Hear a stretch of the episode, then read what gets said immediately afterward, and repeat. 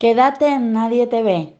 A continuación, Creadores de Mundos, en los especiales de Paisaje Literario. Fue el genio ciego el que me lo sirvió en bandeja de plata al bordear mi adolescencia. Concurrí asiduamente a la biblioteca Sarmiento de General Alvear en Mendoza, y como loco desesperado rastreaba en los anaqueles alguna obra de Borges que no hubiese leído hasta entonces. Una tardecita encontré allí un libro que acaparó mi atención. Crónicas de Bustos Domecq era el título. El nombre del supuesto autor me sonaba. En los estantes del living de un tío mío recordaba haber visto dos o tres obras de su autoría. Cuentos de detectives y hierbas afines. Eh, algo a lo que yo no me sentía atraído. Lo mío era lo fantástico, la ciencia ficción. Entonces no le presté atención. Los cuentos de Borges empezaban a fascinarme, pero aún no sabía nada de su vida y de su obra. Vaya pues la sorpresa al enterarme aquel atardecer de primavera de fines de los setenta, que esa obra que entonces sostenía en mis manos pertenecía a mi adorado autor, en colaboración con su íntimo amigo, uno de los escritores argentinos más lúcidos e innovadores que nos regaló el siglo XX. Cabe pues hoy un homenaje a este extraordinario creador de mundos.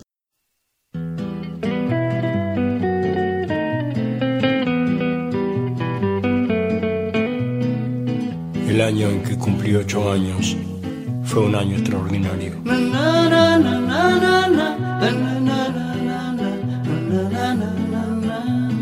Empecé a pegarle con la izquierda, me regalaron un libro de Salgari y descubrí que el ángel de la guarda vivía escondido en un armario yo habría dado la vida a los ocho años por pasar la manito por el pelo del caballo, del llanero solitario. Hay plumas que nos marcaron. Por una u otra razón están indisolublemente unidas a nuestra historia personal, a nuestros recuerdos. un año extraordinario.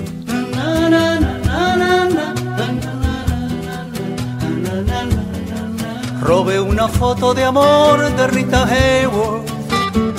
Compré un cinto lleno de tachuelas y aprendí el horario de los trenes, observando el temblor de las estrellas. Yo hubiera dado la vida a los 17 por recorrer subido en una moto el perfil de la República Argentina con sus cuentos, poemas y novelas, esos hombres y mujeres tocados por una virtud exquisita, fueron ofrendándonos escenarios atrapantes, fabulosos, inaccesibles a nuestra mundana cotidianeidad.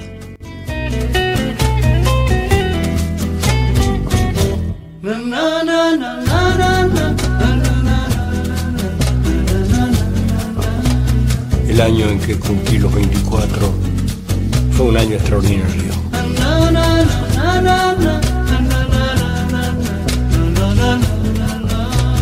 Sobre la espalda interminable de la mujer más desnuda de la tierra, escribí una canción que presenté al Festival Nacional de la Tristeza. Yo hubiera dado la vida a los 24 por cantar una canción de amor con la fuerza del avión de Casablanca.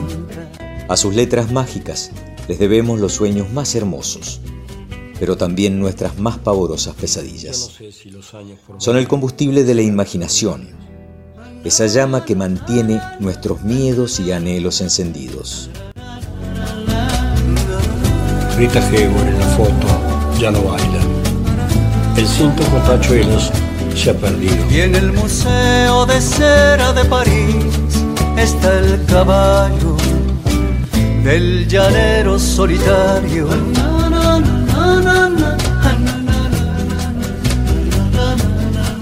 Hoy, en la vigésima edición de Creadores de Mundos, Walter Gerardo Greulach les trae a Adolfo Bioy Casares.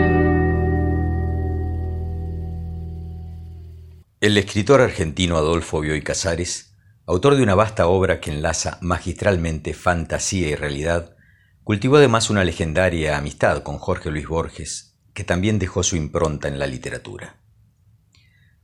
Nació el 15 de septiembre de 1914 en Buenos Aires, hijo único de una familia de estancieros acaudalados. El premio Cervantes coronó en 1990 un reconocimiento tardío a una extraordinaria obra, una de las más originales en lengua española. Ese premio, que a lo mejor me lo dieron porque no había otro a quien dárselo, hizo que la gente me quisiera, los editores me aplaudieran, en fin, fue como si el Cervantes hubiera mejorado mi literatura para todo el mundo, contó con humildad. Elegante, buen mozo, deportista en su juventud, Bioy era un gran seductor. El amor fue una de sus grandes fijaciones, tanto en la vida como en las letras. La consagración literaria llegaría para Bioy que siempre renegó de sus primeros libros, a través de La Invención de Morel, obra maestra de la literatura fantástica argentina, publicada en 1940. Ese mismo año vio y se casó con la escritora Silvina Ocampo, hermana menor de Victorio Ocampo. Se leían mutuamente sus originales y publicaron en colaboración la novela policial Los que aman odian, en 1946. El extenso y poco convencional matrimonio se interrumpió con la muerte de la narradora en 1993. A la invención de Morel, calificado por algunos como uno de los grandes libros del siglo XX, y perfecta por Borges en su prólogo, le siguieron otras novelas como Plan de Evasión en 1945 y El sueño de los héroes en el 54. Asimismo publicó libros de cuentos como La trama celeste, El gran serafín y El héroe de las mujeres. Varias de las ficciones de Bioy fueron adaptadas al cine. E incluso hace algunos años uno de los personajes de la exitosa serie televisiva estadounidense Lost apareció leyendo La invención de Morel, lo que provocó que se dispararan inmediatamente las ventas de la novela en Amazon. Bioy y Borges compartieron numerosas aventuras literarias, como la compilación de antologías de la literatura fantástica y policial, y la creación de un escritor imaginario. También tuvieron obras en colaboración mutua. Bioy fue un gran viajero, un apasionado por la fotografía. Escribiría también novelas como Diario de la Guerra del Cerdo, Dormir al Sol, a la que consideraba su favorita, y La aventura de un fotógrafo en La Plata en 1985. Falleció el 8 de marzo de 1999 tras siete décadas plenamente dedicadas a las letras. A pesar de sus diferencias políticas, ya que no se vieron muchas veces, Bioy tuvo misteriosas coincidencias con Julio Cortázar. Ambos escribieron dos cuentos de contenido increíblemente similar. Cortázar le rindió homenaje a Bioy en su relato Diario para un cuento, del libro Deshoras, en 1982. Extractos recopilados del sitio El Universo.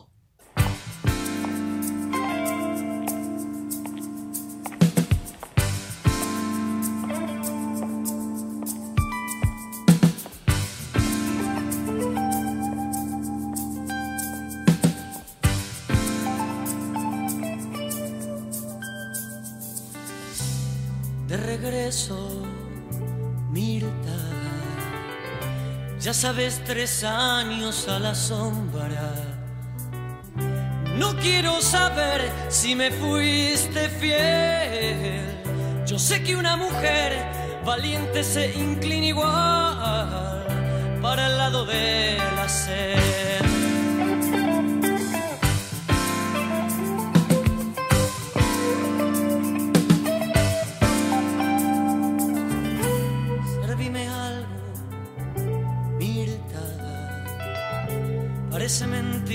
Verte como antes, pero para el que vuelve del infierno, ya no hay más fantasía, solo quiere un tiempo blando, pero esto Mirta nunca lo sabrá.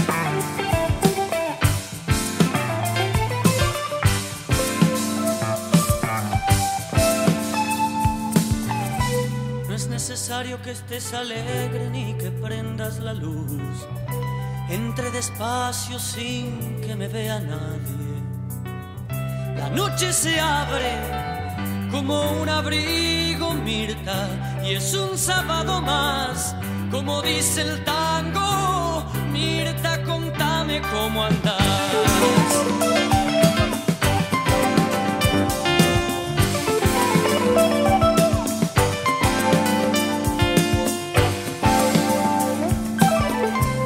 De cuenta que estuve navegando.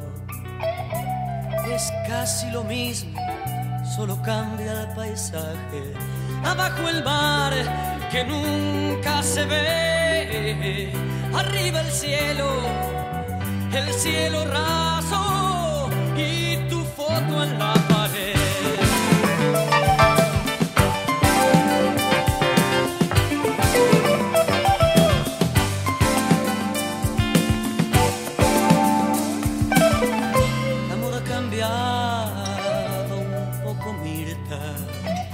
Ya no hay un pelo largo, todos parecen soldados.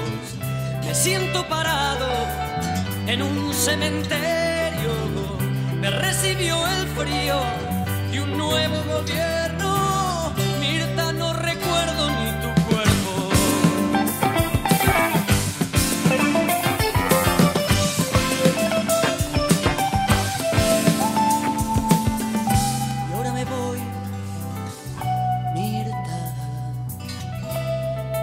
Soy un extraño conocido.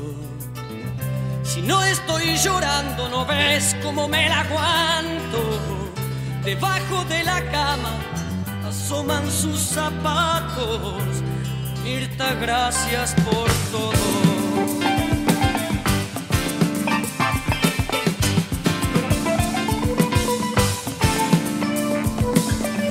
Salgo a la verja, parece que ha llovido.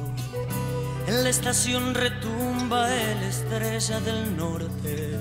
Ven a verme cuando salgas, me dijo el turco.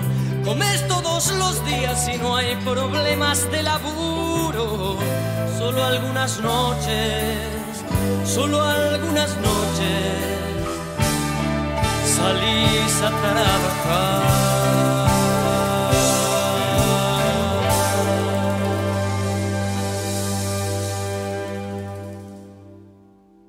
Esa noche de junio de 1540, en la cámara de la torre, el doctor Fausto recorría los anaqueles de su numerosa biblioteca.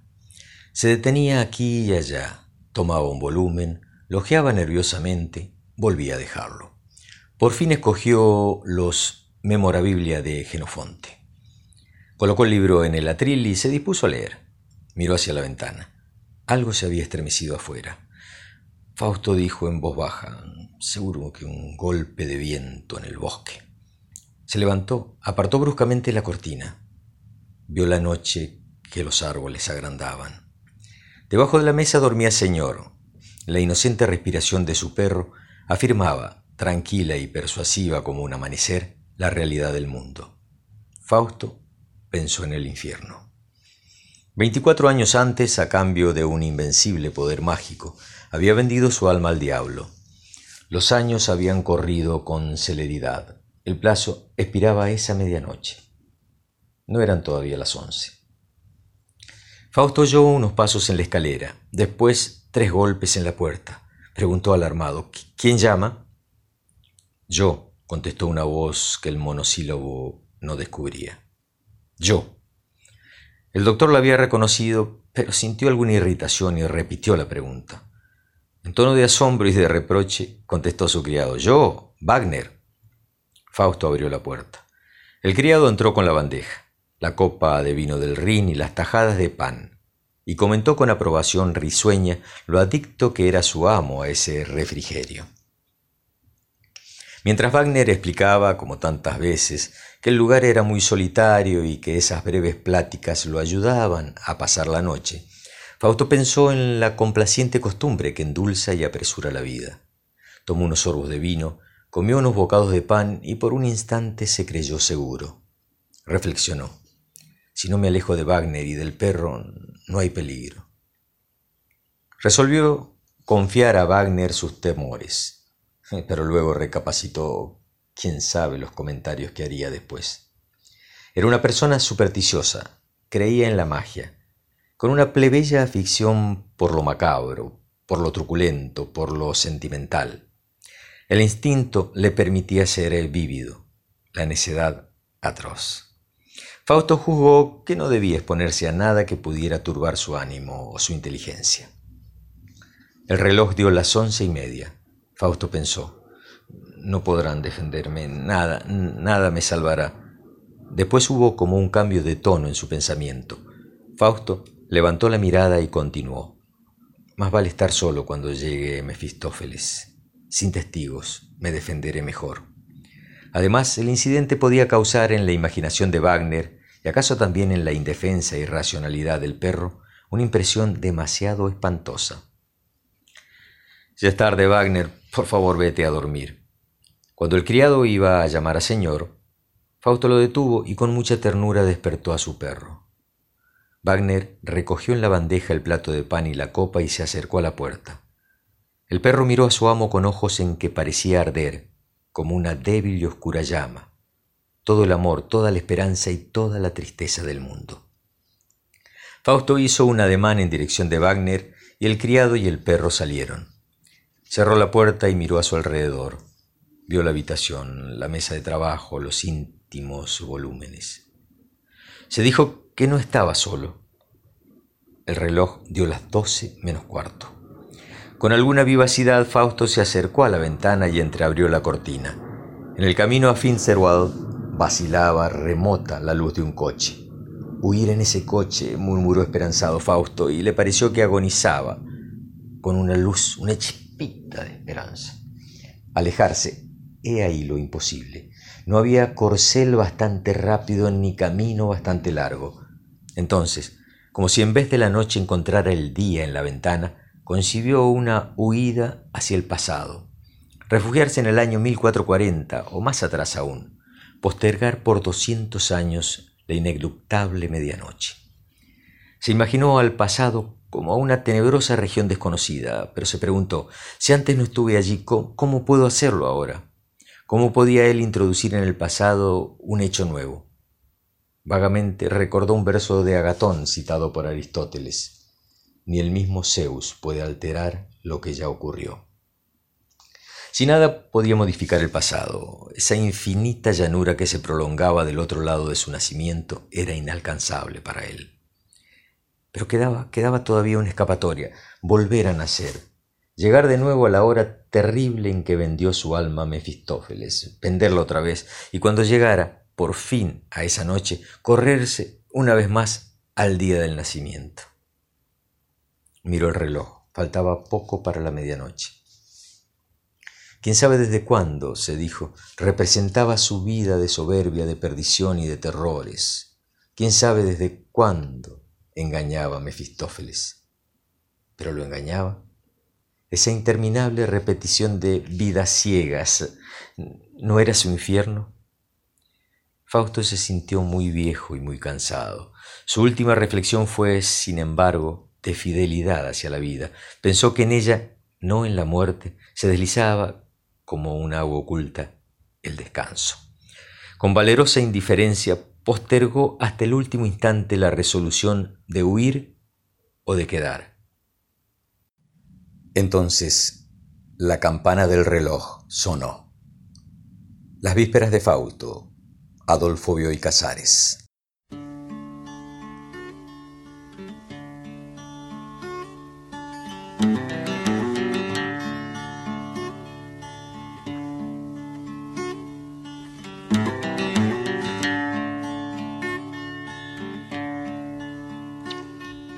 Me echo de su cuarto gritándome, no tienes profesión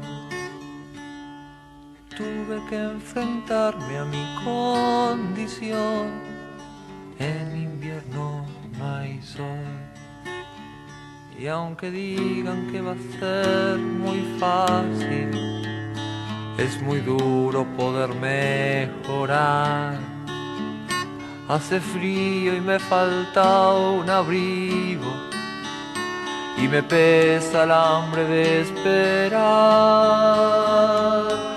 ¿Quién me dará algo para fumar o en que vivir?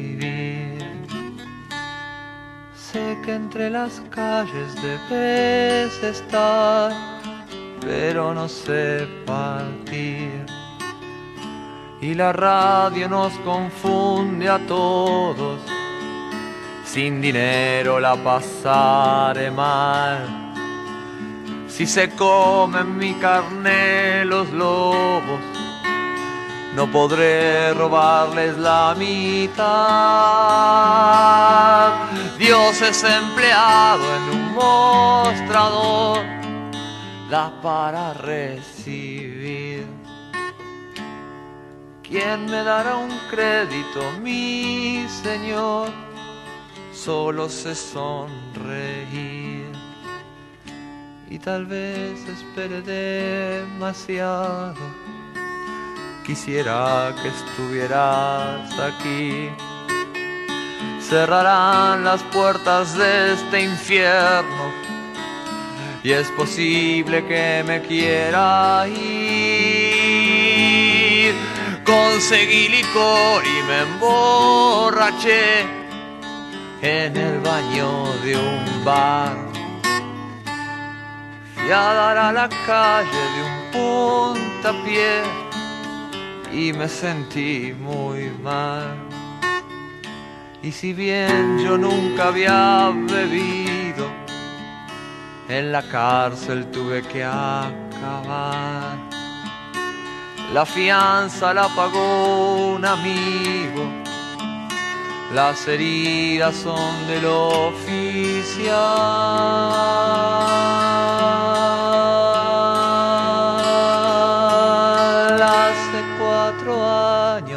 Estoy aquí y no quiero salir. Ya no paso frío y soy feliz. Mi cuarto da al jardín. Y aunque a veces me acuerdo de ella, dibujé su cara en la pared solamente muero los domingos y los lunes ya me siento bien.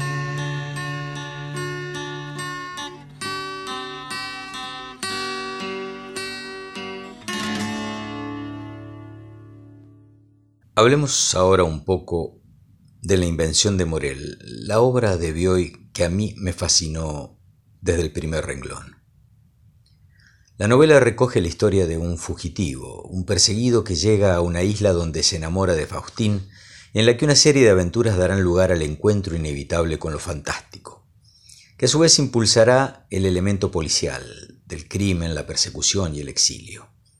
Y hoy nos deja aquí y allá continuas referencias a la huida del personaje que discurren paralelo a la investigación policial.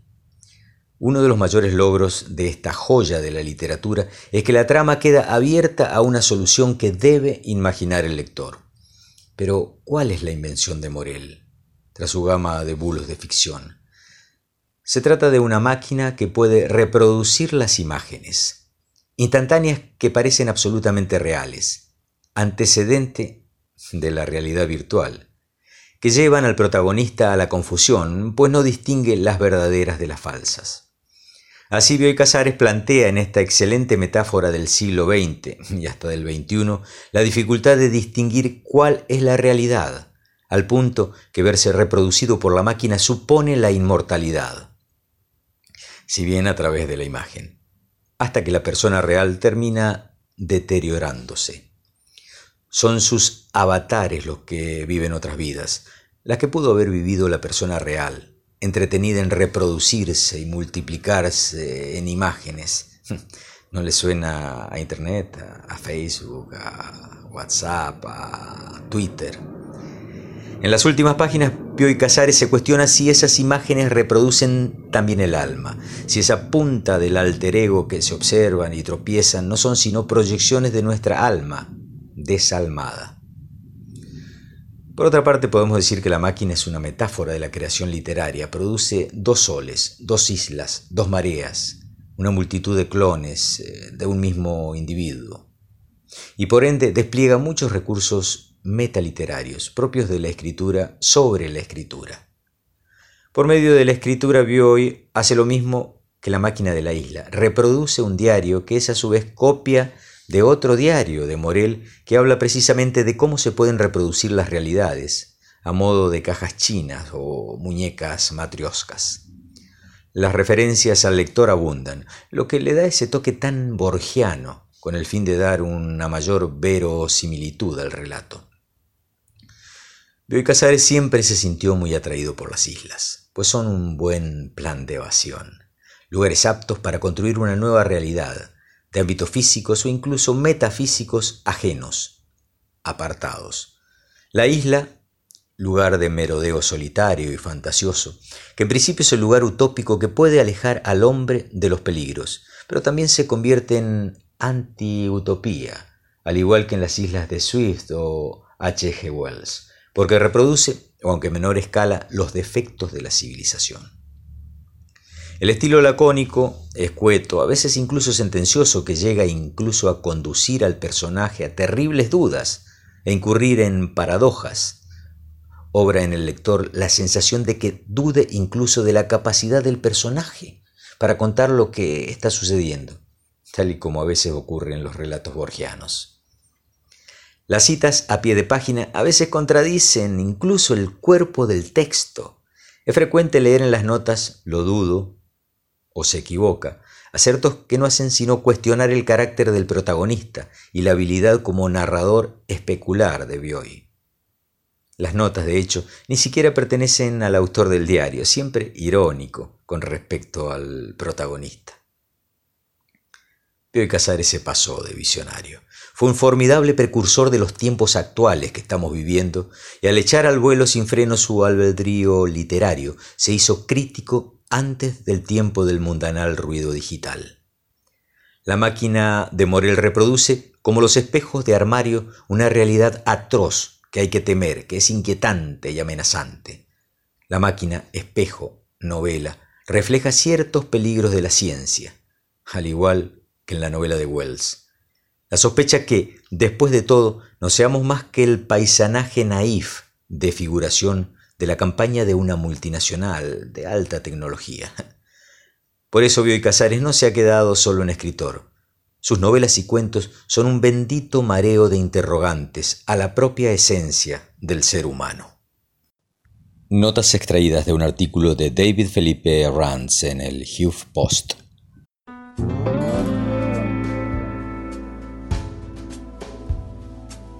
Media Verónica despierta, la luna por la ventana abierta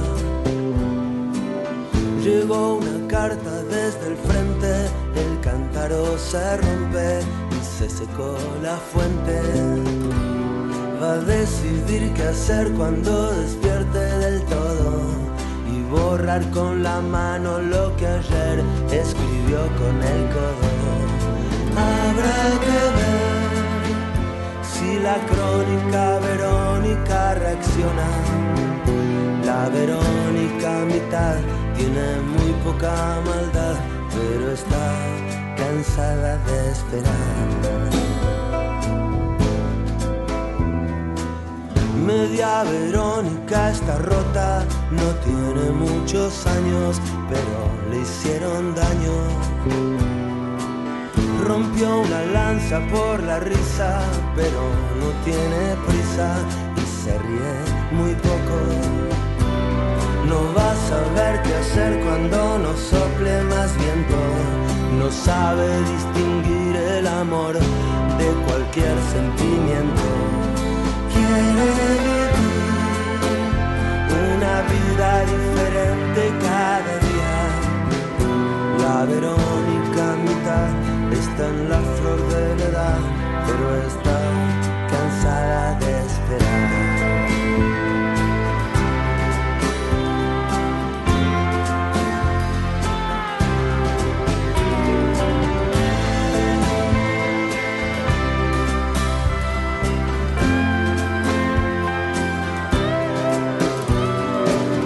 En la ventana hay una nota, el pájaro no vuelve rotas.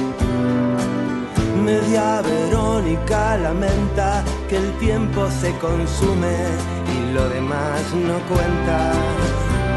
La vida es una cárcel con las puertas abiertas. Verónica escribió en la pared con la tripa revuelta. Nada que ver, no habrá flores en la tumba del pasado. Verónica mitad dice siempre la verdad, pero está cansada de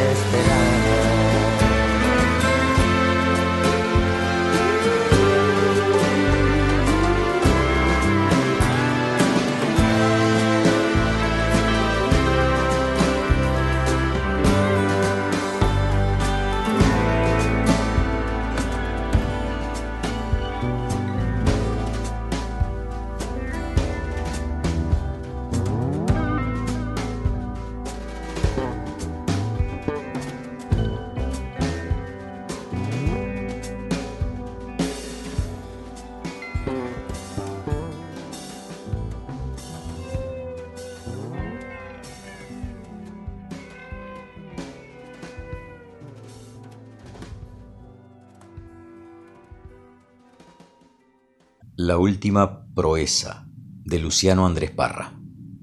Cuento propio. Disfrutaba jugar con el peligro, en una actitud rayana en lo demencial. Era un adicto a esa infusión de adrenalina que recorre nuestras venas en los instantes de tensión al límite. Y cada vez forzaba más el umbral, buscando un desenlace que a todas luces se aproximaba. Quizá por ello estaba en aquel momento acostado dentro de ese extraño supositorio dorado, inmovilizado de pies a cabeza y con cientos de sensores que cubrían su cuerpo desnudo. Una música de violines y chelos le llegaba a través de los auriculares.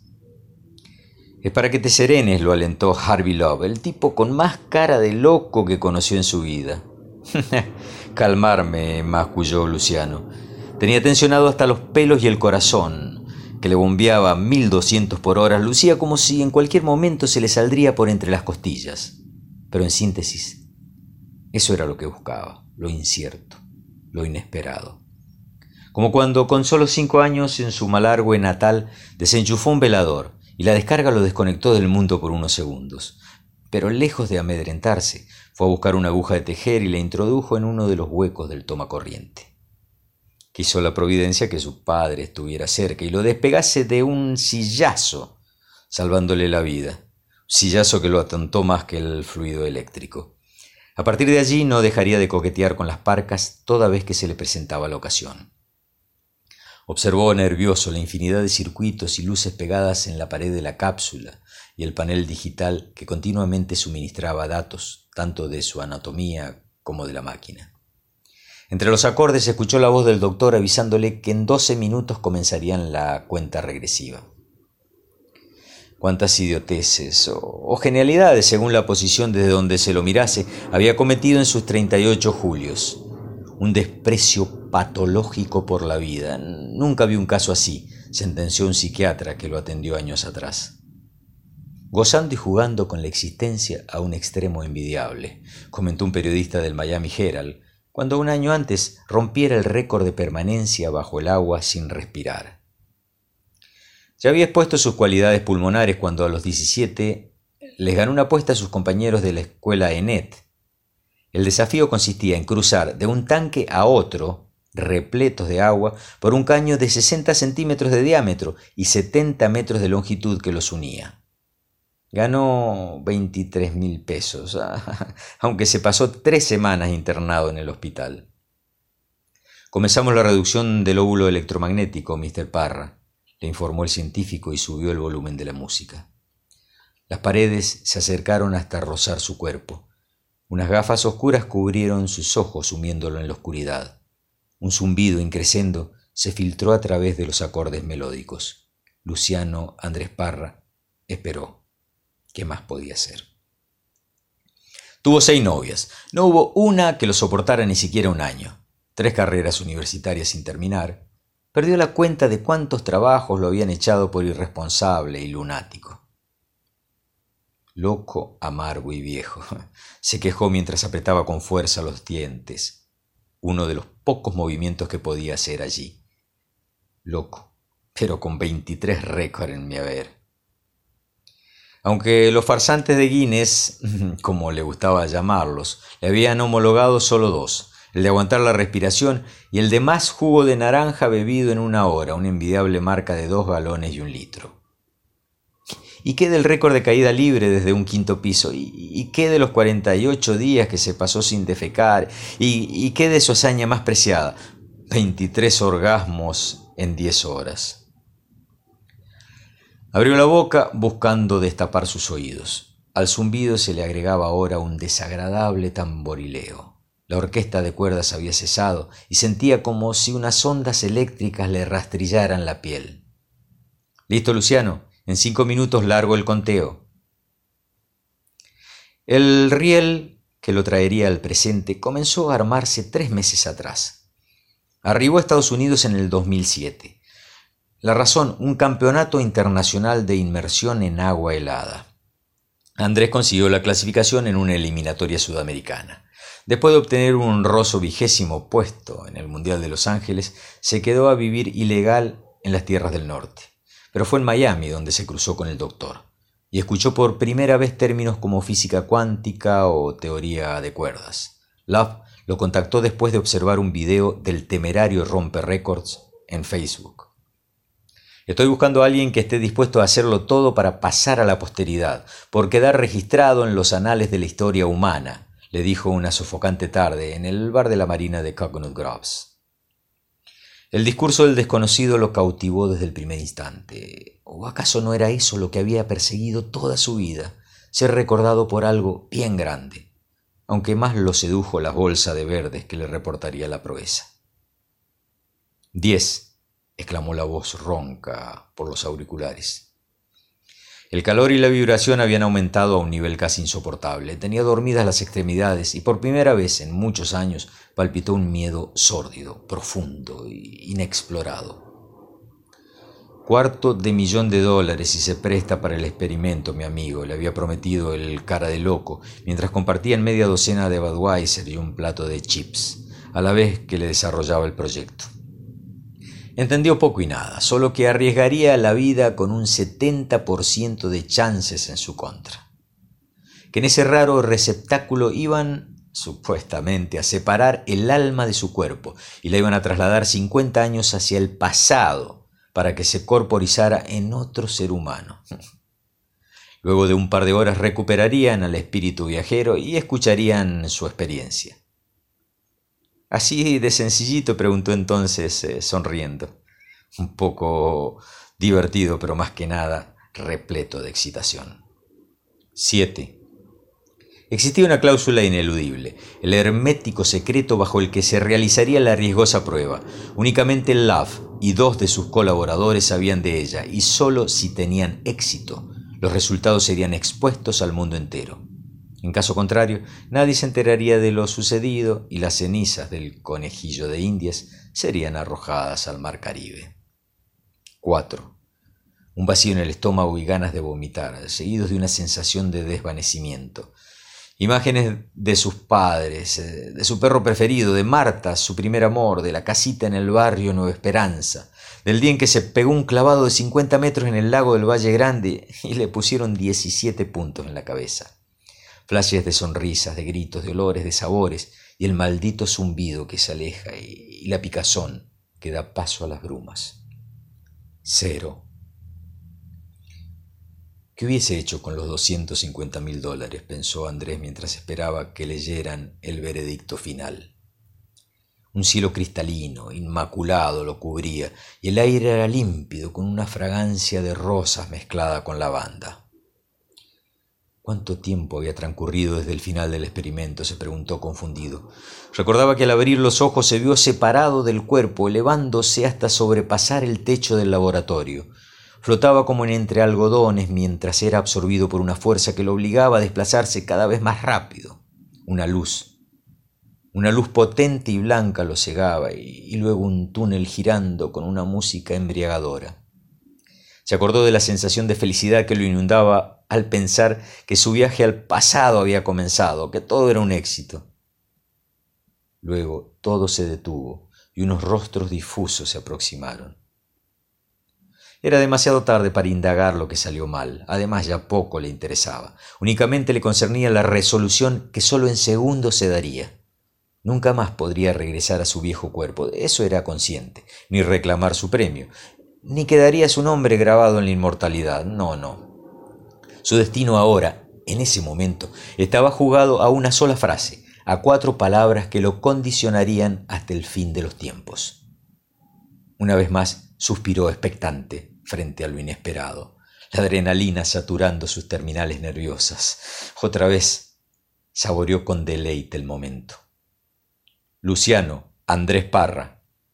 Infierno, dijo el juez eterno, y bajó el martillo.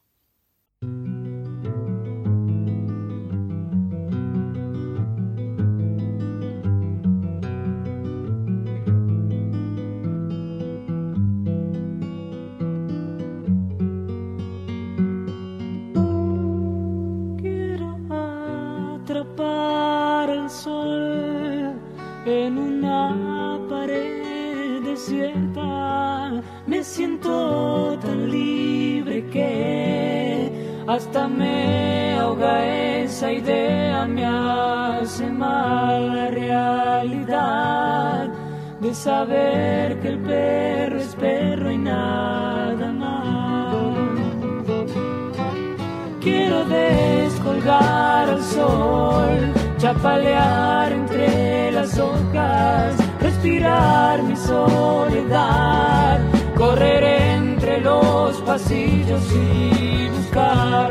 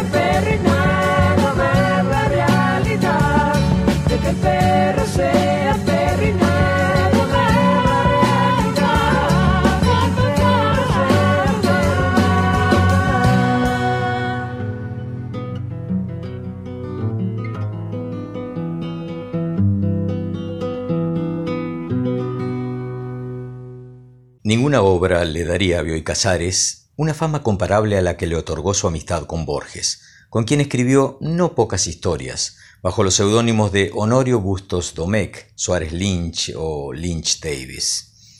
No es posible obviar esta relación fraternal entre escritores. Ahí está Bioy como personaje, Bioy como discípulo y después como consejero, Bioy como un complemento perfecto, una especie de hilo conductor de toda una vida, del más grande de los escritores argentinos.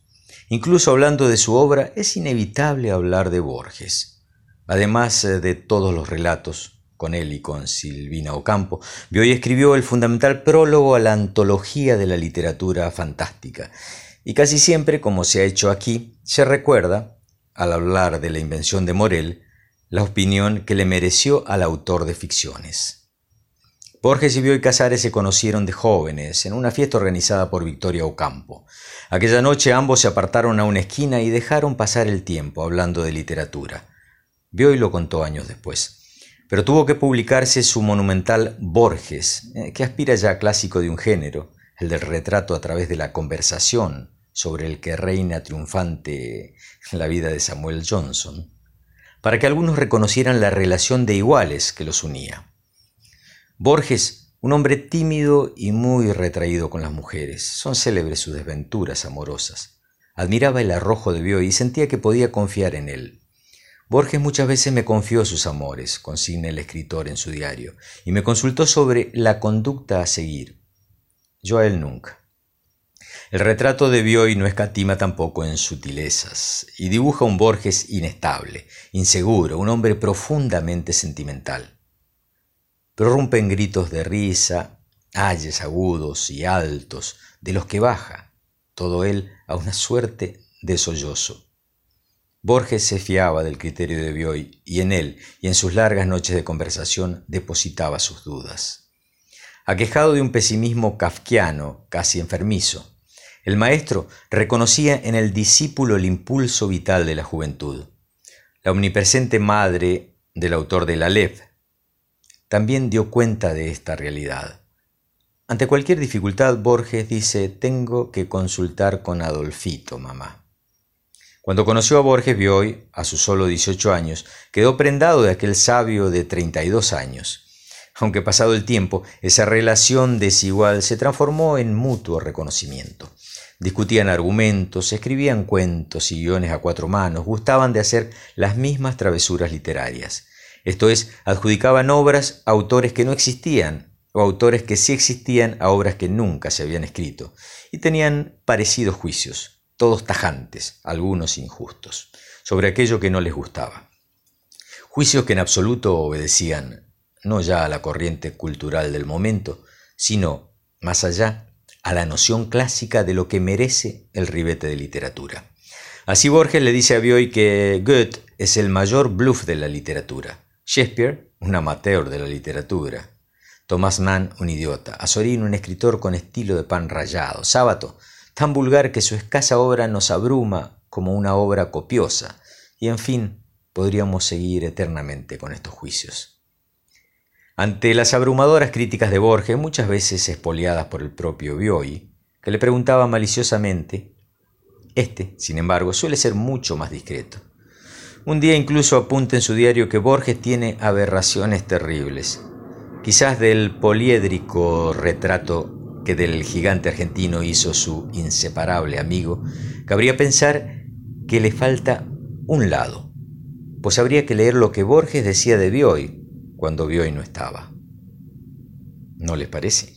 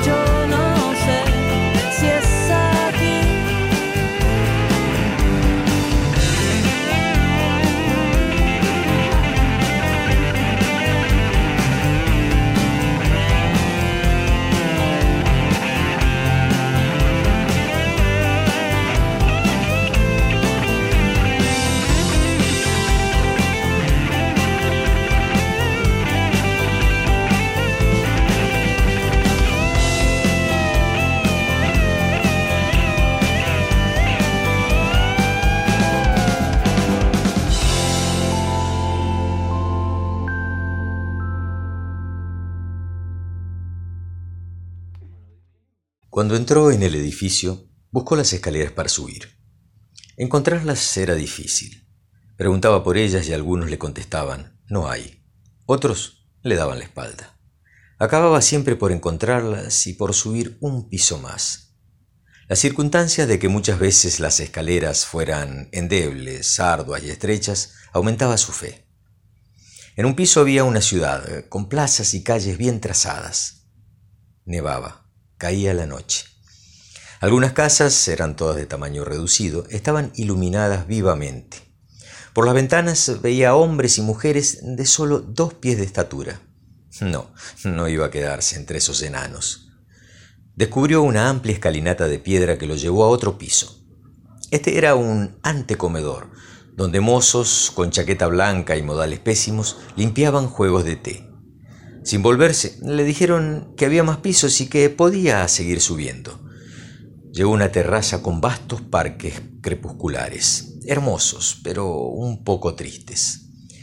Una mujer con vestido de terciopelo rojo lo miró espantada y huyó por el enorme paisaje, meciéndose la cabellera, gimiendo. Él entendió que cuantos vivían allí estaban todos locos. Pudo subir otro piso. En una arquitectura propia del interior de un buque, en la que abundaban maderas y hierros pintados de blanco, halló una escalera de caracol. Subió por ella a un altillo, donde estaban los peroles que daban el agua caliente a los pisos de abajo. Se dijo, sobre el fuego está el cielo. Y seguro de su destino se agarró a un caño para subir más. Pero el caño se dobló, hubo un escape de vapor que le rozó y le quemó el brazo. Esto lo disuadió de seguir subiendo. Pensó, en el cielo me quemaré. Se preguntó a cuál de los horribles pisos inferiores debería descender. En todos, él se había sentido fuera de lugar. Esto no probaba que no fuese la morada que le correspondía, porque justamente el infierno es un sitio donde uno se cree siempre fuera de lugar. Postrimerías. Adolfo Bioy Casares. El señor Algarotti vivía solo. Pasaba sus días entre pianos en venta, que por lo visto nadie compraba, en un local de la calle Bartolomé Mitre. A la una de la tarde y a las nueve de la noche, en una cocinita empotrada en la pared, preparaba el almuerzo y la cena, que a su debido tiempo comía con desgano. A las once de la noche, en un cuarto sin ventanas, en el fondo del local, se acostaba en un catre en el que dormía, o no, hasta las siete. A esa hora desayunaba con un mate amargo y poco después limpiaba el local, se bañaba, se rasuraba, levantaba la cortina metálica de la vidriera y sentado en un sillón cuyo filoso respaldo dolorosamente cendía en su columna vertebral, pasaba otro día a la espera de improbables clientes. ¿Acaso hubiera una ventaja en esa vida desocupada? ¿Acaso le diera tiempo al señor Algarotti para fijar la atención en cosas que para otros pasan inadvertidas?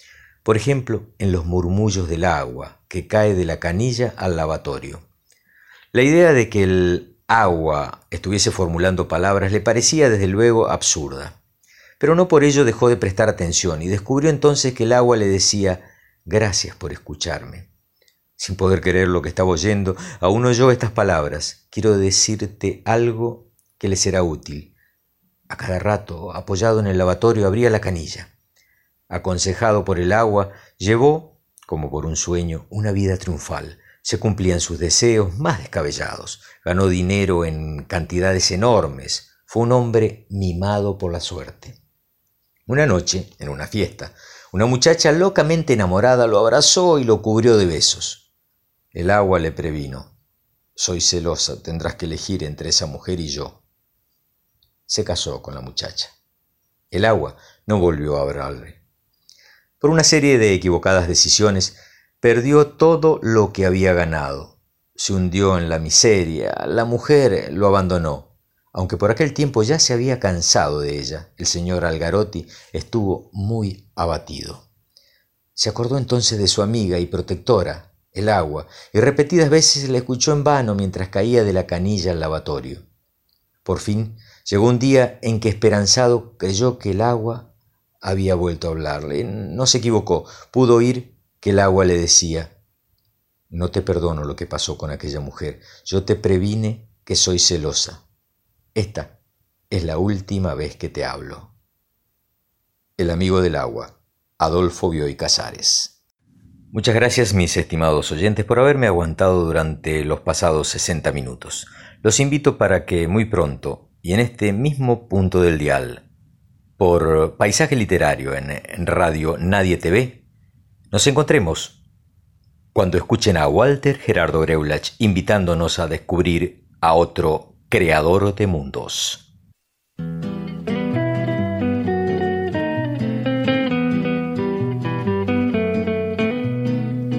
El año en que cumplí ocho años fue un año extraordinario.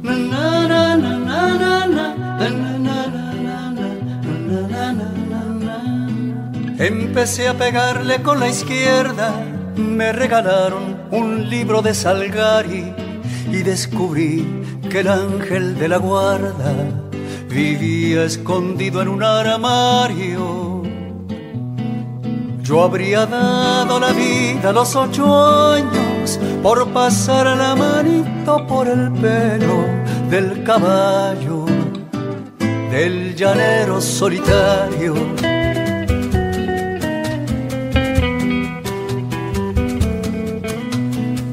El año en que cumplí los 17 fue un año extraordinario.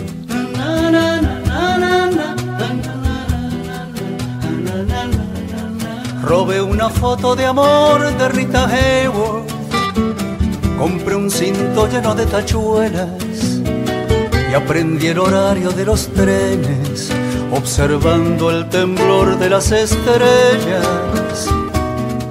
Yo hubiera dado la vida a los 17 por recorrer subido en una moto el perfil de la República Argentina.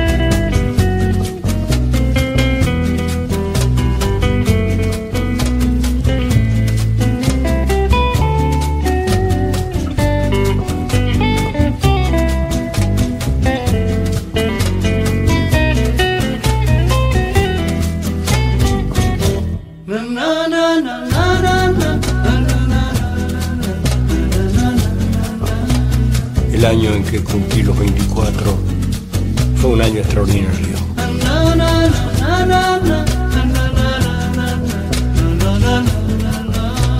Sobre la espalda interminable de la mujer más desnuda de la tierra, escribí una canción que presenté al Festival Nacional de la Tristeza yo hubiera dado la vida a los 24 por cantar una canción de amor con la fuerza del avión de Casablanca.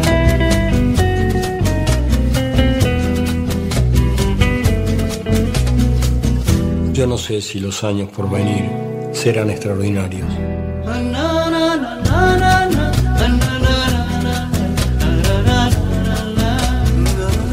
Rita Hayworth en la foto ya no bailan. El cinto con tachuelos se ha perdido. Y en el Museo de Cera de París está el caballo del llanero solitario.